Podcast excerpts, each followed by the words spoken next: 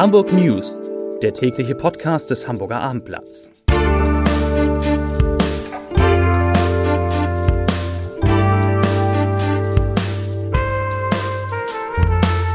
Herzlich willkommen. Mein Name ist Lars Heider und heute geht es um die neuen Corona-Regeln, die ab morgen in Hamburg gelten. Weitere Themen, die Lieblingsurlaubsregion der Hamburgerinnen und Hamburger könnten bald Corona-frei sein.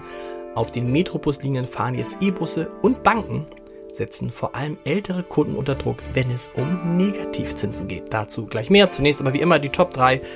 Die drei meistgelesenen Themen und Texte auf abendblatt.de. Auf Platz 3, Rubisch tauscht die Trainer durch, die Pläne und Kosten. Auf Platz 2, wann die Sonnenfinsternis in Hamburg genau zu sehen ist. Und auf Platz 1, Infektion, Inzidenz, Patienten, die neuen Hamburger Zahlen. Das waren die Top 3 auf abendblatt.de.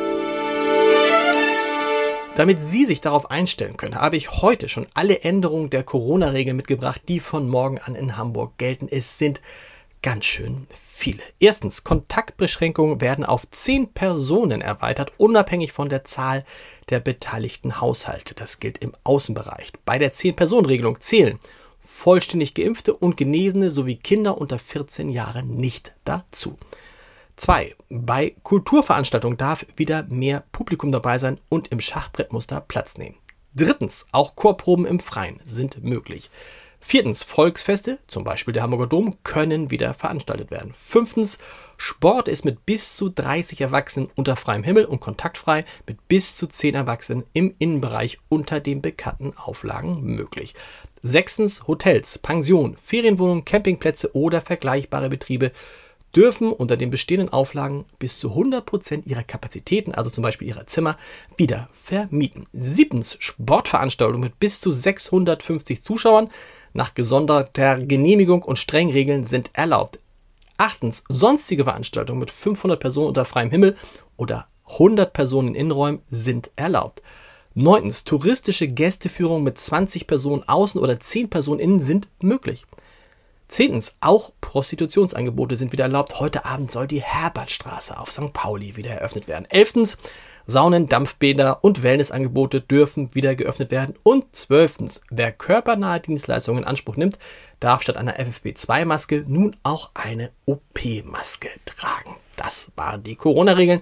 Schnell auch die Zahlen. Heute sind in Hamburg 58 Neuinfektionen gemeldet worden. Drei Fälle weniger als am Mittwoch und 20 Fälle weniger als am Donnerstag vor einer Woche.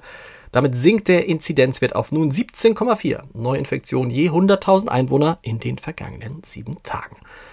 Noch ein kleiner Blick in drei Lieblingsurlaubsziele der Hamburger. Die gehörten ja zu den ersten Landkreisen, in denen Corona-Maßnahmen gelockert wurden.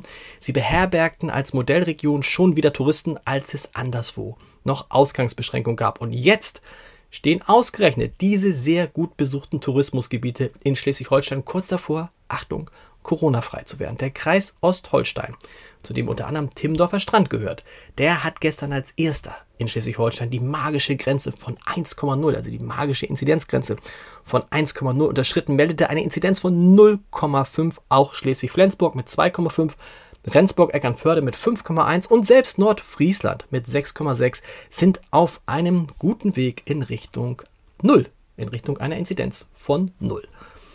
Wo ich gerade bei den guten Nachrichten bin, noch eine hinterher. Die Hamburger Hochbahn und die Verkehrsbetriebe Hamburg-Holstein haben heute die ersten voll elektrisch angetriebenen Gelenkbusse vorgestellt. Mit diesen neuen Modellen stehen jetzt weitgehend emissionsfreie Fahrzeuge zur Verfügung, die mit einer Länge von 18 Metern rund 100 Fahrgästen Platz bieten. Schon in den nächsten Tagen sollen die neuen Busse auf Hamburgs Straßen auftauchen und vor allen Dingen auf den besonders stark genutzten Metrobuslinien eingesetzt werden. Dort sollen sie nach und nach die alten Dieselbusse ersetzen. Die Reichweite der E-Busse liegt bei knapp 200 Kilometern.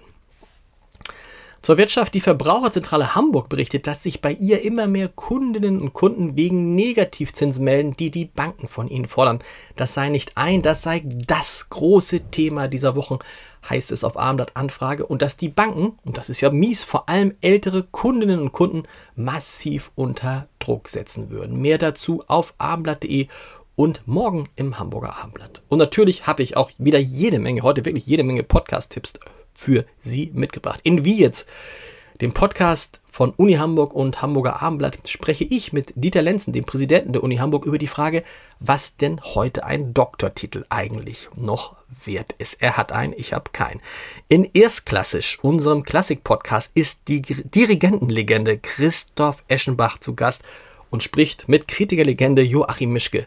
Das müssen Sie sich anhören und natürlich um 21 Uhr. Heute Abend wieder eine neue Folge unseres Gute Nacht Podcasts mit Katja Kessler, der wunderbaren Katja Kessler. Das ist schöne Unterhaltung auf www.abendblatt.de slash podcast. Und die Hamburg News, die hören Sie morgen wieder um 17 Uhr. Bis dahin.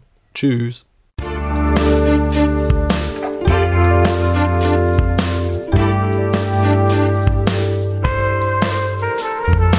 Weitere Podcasts vom Hamburger Abendblatt finden Sie auf abendblatt.de slash podcast.